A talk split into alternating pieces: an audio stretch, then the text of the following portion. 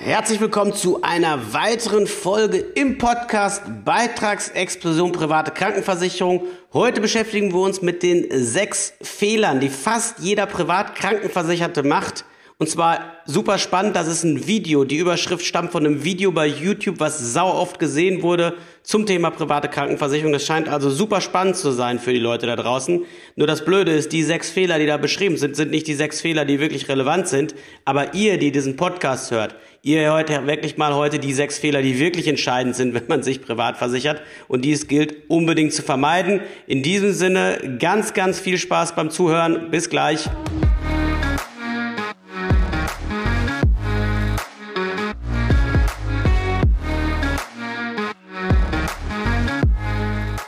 Ja, in dieser spannenden Folge wollen wir uns mal was ansehen, was wir bis dato noch gar nicht gemacht haben. Und zwar habe ich mal YouTube aufgemacht und habe geguckt, Mensch, zum Thema private Krankenversicherung, was wird denn unwahrscheinlich oft geguckt von den Leuten? Wo ist es so, dass scheinbar die Menschen einfach ein hohes Interesse dran haben, äh, das vorher zu wissen oder wenn sie sich mit privater Krankenversicherung beschäftigen, was sind die Videos, die sie sich dazu wirklich angucken? Und da habe ich ein Video gefunden hier von Versichern mit Kopf das ist aus Ende 2020 oder August 2020 und das hat die Überschrift sechs Fehler, die fast jeder macht, ohne es zu merken bei der privaten Krankenversicherung.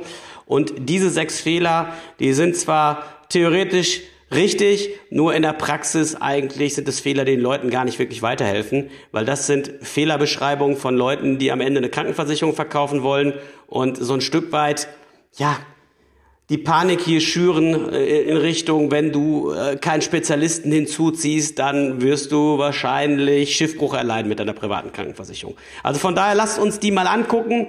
Ähm, und im Grunde genommen ist es so, er erklärt dort, dass die sechs Fehler sich wie folgt zusammensetzen. Der erste große Fehler seiner Meinung nach ist, dass die Zahnstaffel bei der privaten Krankenversicherung nicht beachtet wird. Was heißt das? Wenn du dich privat krankenversicherst, haben die meisten Versicherer, wenn du neu dazukommst, in den ersten Jahren etwas begrenzte Zahnleistung. Die sagen zum Beispiel, in den ersten drei Jahren kannst du maximal 4.500 Euro beim Zahnarzt ausgeben. Es sei denn, du hast einen Unfall, dann kannst du auch sofort unbegrenzt Leistung abrufen. Und das beschreibt er hier als einen der größten Fehler, den die Leute nicht beherzigen. Also ganz ehrlich, keine Ahnung, in welchem Land er lebt, aber wenn ihr euch mal einfach überlegt, du versicherst dich privat. Du bist, keine Ahnung, 20, 25, 30, 35, 40 Jahre alt. Du hast in den ersten Jahren, sagen wir in den ersten drei Jahren 4000 Euro beim Zahnarzt, die du ausgeben kannst, die die Private auch schon übernimmt, weil es in der Zahnstaffel so geregelt ist. Und aber guten Gesellschaften ist es das mindestens, was übernommen wird, auch schon in den ersten Jahren. Ja, was soll denn dann passieren? Du lässt ja nicht dein Gebisskern sanieren und die Versicherer schützen sich mit der Zahnstaffel ja nur davor, dass nicht irgendjemand in die Private geht, lässt sich alle Zähne neu machen und geht dann wieder raus. Deswegen die Zahnstaffel. Dass das ein Riesenfehler ist, das nicht zu beachten, ganz ehrlich, kann ich so nicht unterstreichen, weil das hat mit der Praxis nichts zu tun. Klar, wenn dann einer eine riesen Zahnversorgung ganz zufällig braucht, gleich am Anfang, okay. Aber wenn du in München auf dem Oktoberfest bist und trinkst ein zu viel und fällst vorne rüber und schlägst dir die Schneidezähne raus, ist das ein Unfall und dementsprechend sowieso unbegrenzt versichert. Und alle anderen Sachen, wie mal eine Zahnreinigung, mal eine Füllung oder auch mal irgendwie eine Brücke oder eine Krone, die kriegst du ja locker damit gestemmt. Also diesen Fehler beschreibt er als einen der elementarsten Fehler, als Fehler Nummer eins. Fehler Nummer zwei sagt er, Hilfsmittelkatalog ist nicht offen, sondern geschlossen. Hilfsmittel sind all die Dinge, die irgendwann mal das tägliche Leben erleichtern sollen in so einer privaten Krankenversicherung. Das sind angefangen vielleicht ein paar Einlagen und die können irgendwann zu orthopädischen Stuhlen werden.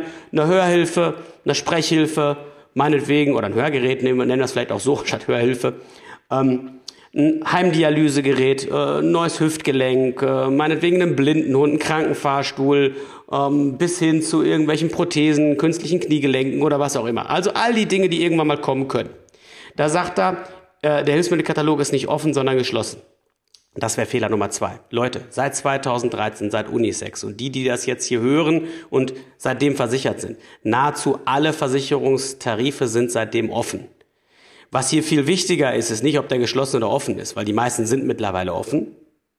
Und damit offen meint er, dass halt nicht die Liste der Hilfsmittel endlich ist. So mit anderen Worten, da ist eine abgeschlossene Liste von Hilfsmitteln, die versichert sind und alles andere, was noch kommt, medizinischer Fortschritt, ist nicht mitversichert. Das ist seine Argumentation. Deswegen lieber einen offenen Hilfsmittelkatalog nehmen, wo auch noch alles, was zukünftig erfunden wird, mit rein und aufgenommen wird. Ja, ist richtig, bin ich grundsätzlich auch der Meinung, nur da die meisten Hilfsmittelkataloge sowieso gerade bei guten Gesellschaften offen sind, ist das eher ein kleineres Thema. Wichtig ist eigentlich an der Stelle eher, dass da keine Summenbegrenzungen Euro drin sind, dass da nicht drin steht, Krankenfahrstühle nur bis 5.000 Euro oder bis 10.000 Euro. Weil wenn du oder ich einen brauchen in 20 oder 30 Jahren, sind 5.000 oder 10.000 Euro nichts mehr wert. Ich würde da eher auf Summenbegrenzungen achten und einen offenen Hilfsmittelkatalog ist sowieso Grundvoraussetzung. Das ist kein Riesenfehler für die, die neu abschließen, vor allen Dingen nicht im Jahr 2020. Der dritte Fehler, der hier entsprechend äh, bemängelt wird, du achtest nur auf den Preis bei der privaten Krankenversicherung. Ja, da hat er recht. Wer nur auf den Preis achtet und sich von einem Billigangebot ködern lässt, der ist sicherlich nicht gut aufgestellt, weil er wird Probleme kriegen. Aber darauf geht er gar nicht ein, sondern er versucht eher einen höherpreisigen Krankenversicherungstarif zu erklären, weil je mehr du zahlst, umso mehr Provision gibt's ja auch. Von daher bin ich da ein bisschen skeptisch, ob der Punkt so entscheidend ist, so wie er da zumindest ausformuliert ist. Der vierte Fehler, der jetzt Feld geführt wird, und der ist wirklich Kokolores, Optionstarife, Wechsel in einen höheren Tarif ohne Gesundheitsfragen wird vergessen. Also er plädiert dafür, wenn du dich privat krankenversicherst, dass du darauf achtest, dass du einen Optionstarif hast, entweder kostenlos oder auch gegen ein kleines Entgelt. Und sowas bieten private Versicherer an, der dann dafür sorgt, dass du später, nach drei Jahren, nach fünf Jahren Versicherungszeit, auch nochmal den Tarif wechseln kannst ohne Gesundheitsprüfung und gehst dann in einen höherwertigen Schutz rein, weil du erstmal mit einem billigeren oder einfachen Schutz anfängst. Das kann ich überhaupt nicht unterstreichen, weil du musst dir überlegen, warum in Gottes Namen solltest du denn erstmal einen schlechteren Schutz nehmen? Es geht um deine Gesundheit und wenn du noch jung bist, ist der Preisaufschlag zwischen einem guten Leistungspaket und einem mittelmäßigen sowieso nicht so groß. Ähm, warum solltest du das tun? Warum solltest du dich schlechter versichern? Und du hast einen Nachteil, wenn du nach fünf Jahren den Optionstarif ziehst und sagst, okay, ich war vorher schlechter versichert und jetzt will ich es besser haben, weil ich jetzt ein bisschen mehr verdiene oder warum immer, auch immer. Du, die gehen hin und sagen dann nach fünf Jahren, ja klar, du kannst da ohne Gesundheitsprüfung reinwechseln. Wir tun aber jetzt so, dass du fünf Jahre älter bist in dem neuen Tarif und dementsprechend wird das auch deutlich teurer für dich. Und dann ist die Frage, willst du es dann immer noch? Hättest du es von Anfang an gemacht, wäre das im Schnitt günstiger gewesen über dein Leben gerechnet.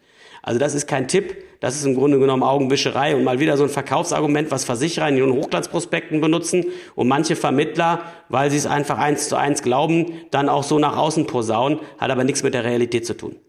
Fehler Nummer fünf: Du schließt eine private Krankenversicherung auf eigene Faust ab. Ja, Leute, das ist natürlich ein Riesenfehler. Das kann ich auch nur unterstreichen.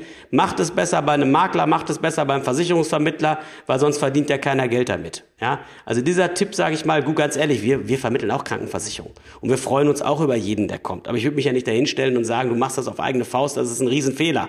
Nee, wenn einer gut recherchiert, wenn einer gut Vorarbeit macht und zum Beispiel diesen Podcast hört und die Tipps beherzigt und die sind ja gar nicht wirklich kompliziert, dann ist es eben so, da kannst du das auch ganz alleine auf die Kette bringen.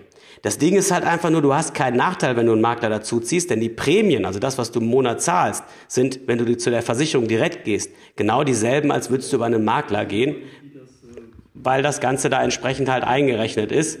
Also insofern ist das auch kein Thema. Und deswegen spielt es halt auch keine Rolle, ob du über einen Makler gehst oder es selber in die Hand nimmst. Aber zu sagen, das wäre halt ein Riesenfehler, wenn man das in die eigene Hände nimmt, ähm, ja, ganz ehrlich, also das möchte ich so nicht stehen lassen, auch nicht stellvertretend für die Branche, denn wenn du gute Vorarbeit leistest, dich gut damit beschäftigst, dann kannst du das auf eigene Faust auch machen. Das ist also kein Riesenfehler, äh, der passt da nicht so richtig hin. Und der sechste Fehler, den ihr aufzählt, du kalkulierst steigende PKV-Beiträge nicht ein. Ja, äh, was ist das für ein Tipp? Wenn du sowieso zu einem Anbieter gehst, der Maklers Liebling ist, der am Anfang günstig und richtig teuer wird im Laufe der Zeit, weil es da halt die dicken Provisionen gibt und weil das im Grunde genommen die Tarife sind, zu denen du genau nicht tendieren solltest. Da darfst du natürlich von stark steigenden Beiträgen eingehen und solltest dich auch besser mit einkalkulieren. Aber das ist doch kein Tipp. Der Tipp ist doch eher, und da kommen wir gleich mal auf die wirklichen sechs Tipps an, die ich geben würde, wenn es darum geht, sich privat zu versichern. Und da wird ein Tipp sicherlich sein, sorgt dafür, dass die Beiträge gar nicht so stark steigen. Und wenn wir schon im Thema sind, ich habe die sechs mir mal aufgeschrieben, die ich dir rüberrufen würde, wenn es um die private Krankenversicherung geht. Der erste Tipp, den ich dir gebe, guck mal, ob du überhaupt in der privaten Krankenversicherung reinpasst. Das heißt also, viele haben in der privaten Krankenversicherung nichts zu suchen. Das ist der erste und wichtige Tipp. Guck erstmal, ist die private überhaupt für dich die richtige? Hast du entsprechend die Rahmenbedingungen an Bord, die es eben entsprechend ermöglichen, sich privat zu versichern? Will heißen, bist du noch gesund genug? Hast du nicht zu viele Vorerkrankungen, die zu großen Zuschläge nach sich ziehen? Ist deine Familiensituation letztendlich noch völlig unklar und du hast tendenziell eher die Idee, relativ viele Kinder in die Welt zu setzen, dann mach auch eher mal einen Haken um die private Krankenversicherung. Bist du letztendlich eher im kleineren Einkommensbereich Bereich unterwegs, bist selbstständig oder freiberuflich und weißt noch nicht, wohin die Reise geht, bleib erstmal in der gesetzlichen Krankenversicherung. Du gehst hin und bist meinetwegen angestellt oder auch Besserverdiener. Ähm, sparst aber gegenüber der gesetzlichen gar nicht nennenswert was ein, weil dein Beitrag da schon so hoch ist, weil du zum Beispiel zu alt bist. Bleib besser in der gesetzlichen Krankenversicherung. Ja, das ist erstmal der allererste Tipp, gar nicht erst in die private zu wechseln, wenn du gar nicht erst die Rahmenbedingungen mitbringst. Und die Rahmenbedingungen sind ganz einfach. Du bist gesund genug, du bist maximal 45 Jahre alt, du hast nicht die Situation, dass du einen Lebenspartner hast, den du noch mitversichern musst, sondern maximal zwei oder drei Kinder. Oder es ist dir eben extrem wichtig, auch wenn es ein bisschen mehr ist, dass ihr einen extrem guten gesundheitlichen Schutz bekommt und ihr habt genug Kohle auf der hohen Kante, dann ist es auch in Ordnung. Und die absolute Voraussetzung dazu ist, Du bist auch bereit, eben zu investieren, zu investieren in deine Gesundheit und Ersparnisse konsequent zurückzulegen, respektive einfach ein Zusatzpolster aufzubauen. Das ist der erste und wichtigste Tipp. Geh nicht in die private, wenn du nichts darin zu suchen hast. Das zweite, wenn du dich privat versicherst, Ey, lass dich bloß nicht irgendwie dazu hinleiten, irgendwie die Gesundheitsangaben, die zu machen sind, im Antrag irgendwie schnell, schnell zu machen. Lass das nicht den Versicherungsvermittler machen. Nimm selber den Zettel und den Stift die Hand und guck dir das genau an, was da gefragt wird. Schreib deinen Arzt an, ruf deinen Arzt an, ruf deine Krankenkasse an und zieh dir ganz genau rein, was in den letzten Jahren gegen dich dort vorliegt, damit du alles korrekt angeben kannst, weil man vergisst auch schon mal schnell was. Mach das korrekt, damit dir im Nachgang der Versicherer nicht irgendwie äh, einen Zuschlag reindrückt oder vielleicht sogar dich rausschmeißt, weil da geschlampt wurde, für einen Versicherungsvertreter egal, weil der hat seine Provision verdient, du bist aber der Leidtragende. Das ist Tipp Nummer zwei, den ich geben würde. Tipp Nummer drei, Versichere dich nicht in irgendeinem Ködertarif. Und Ködertarif heißt auf gar keinen Fall äh, nur schlechte Leistung. Damit meine ich auch erstklassige Leistung, aber bei einem Versicherer, der immer wieder neue Tarife auflegt, eine Zeit lang gut und günstig ist und nach hinten raus sehr teuer wird. Und lass dich auch in diesen Ködertarifen nicht davon blenden, dass du eine hohe Beitragsrückerstattung bekommst. Es gibt Tarife, die zahlen teilweise ein halbes Vermögen an Beitragsrückerstattung, wenn du nichts einreichst. Das Geld ist A voll zu versteuern, B fällt das dem, fehlt das dem Krankenkasse, der Kranken, dem Krankenversicherer im Portemonnaie. Das heißt also, er muss sich das irgendwann zurückholen. Und C wirst du es im Alter sowieso nicht mehr bekommen, weil ein paar Wehwehchen kommen ja über kurz oder lang. Also daran eine Krankenversicherung auszusuchen, das Werbeargument zu schlucken, ist der falsche Weg. Deswegen Tipp Nummer drei, Wähl einen beitragsstabilen Versicherer und vermeide Fehler Nummer drei, auf einen Ködertarif reinzufallen und irgendwelche fadenscheinigen Verkaufsargumente.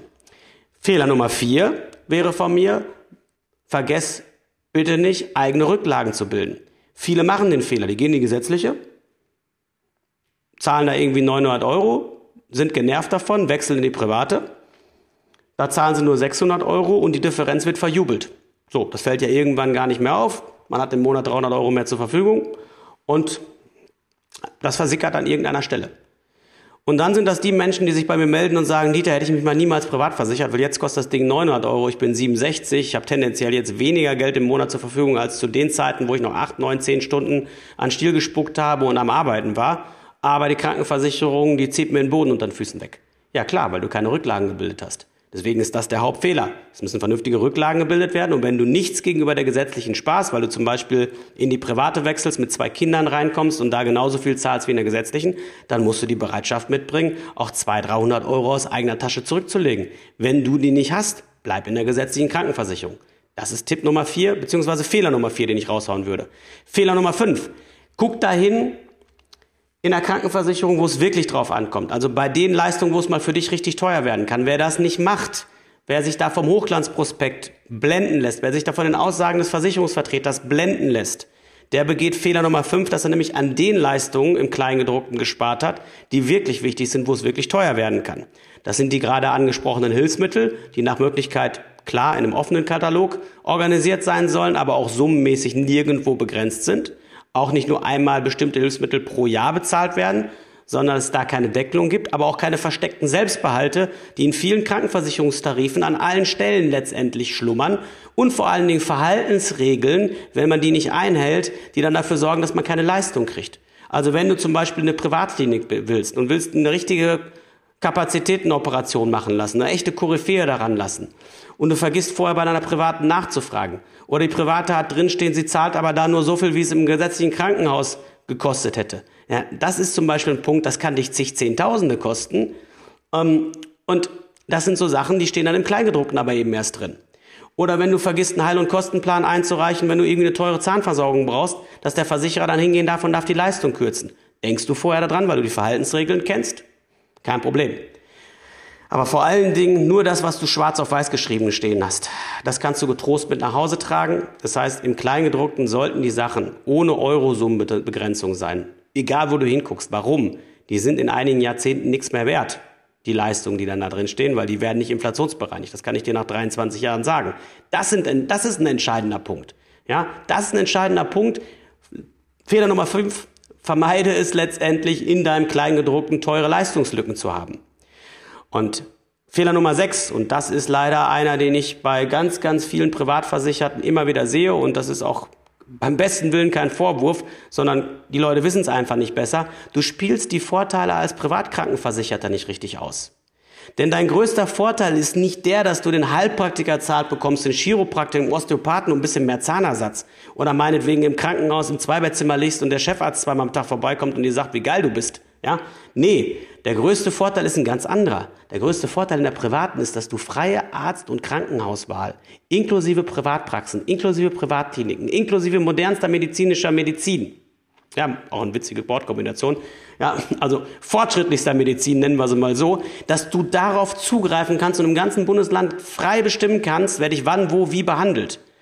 Und diesen Vorteil auszuspielen heißt, wenn es bei dir dann wirklich so kommt, dass du eine komplizierte Operation brauchst, dass du eine größere ärztliche Behandlung brauchst, dass irgendwo an einem chronischen Problem gearbeitet werden soll, dann ist es wichtig, dass du gleich zu den besten Medizinern kommst, dass du gleich dahin kommst zu den Kliniken oder zu den Ärzten, die nachweislich die größte Erfolgswahrscheinlichkeit für dich mit sich bringen.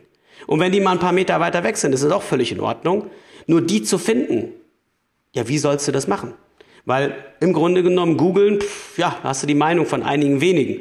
Hausarzt, der hat auch irgendeine Idee und wenn du deine Freunde fragst, die haben auch irgendeine Idee und natürlich meinen es alle nur gut.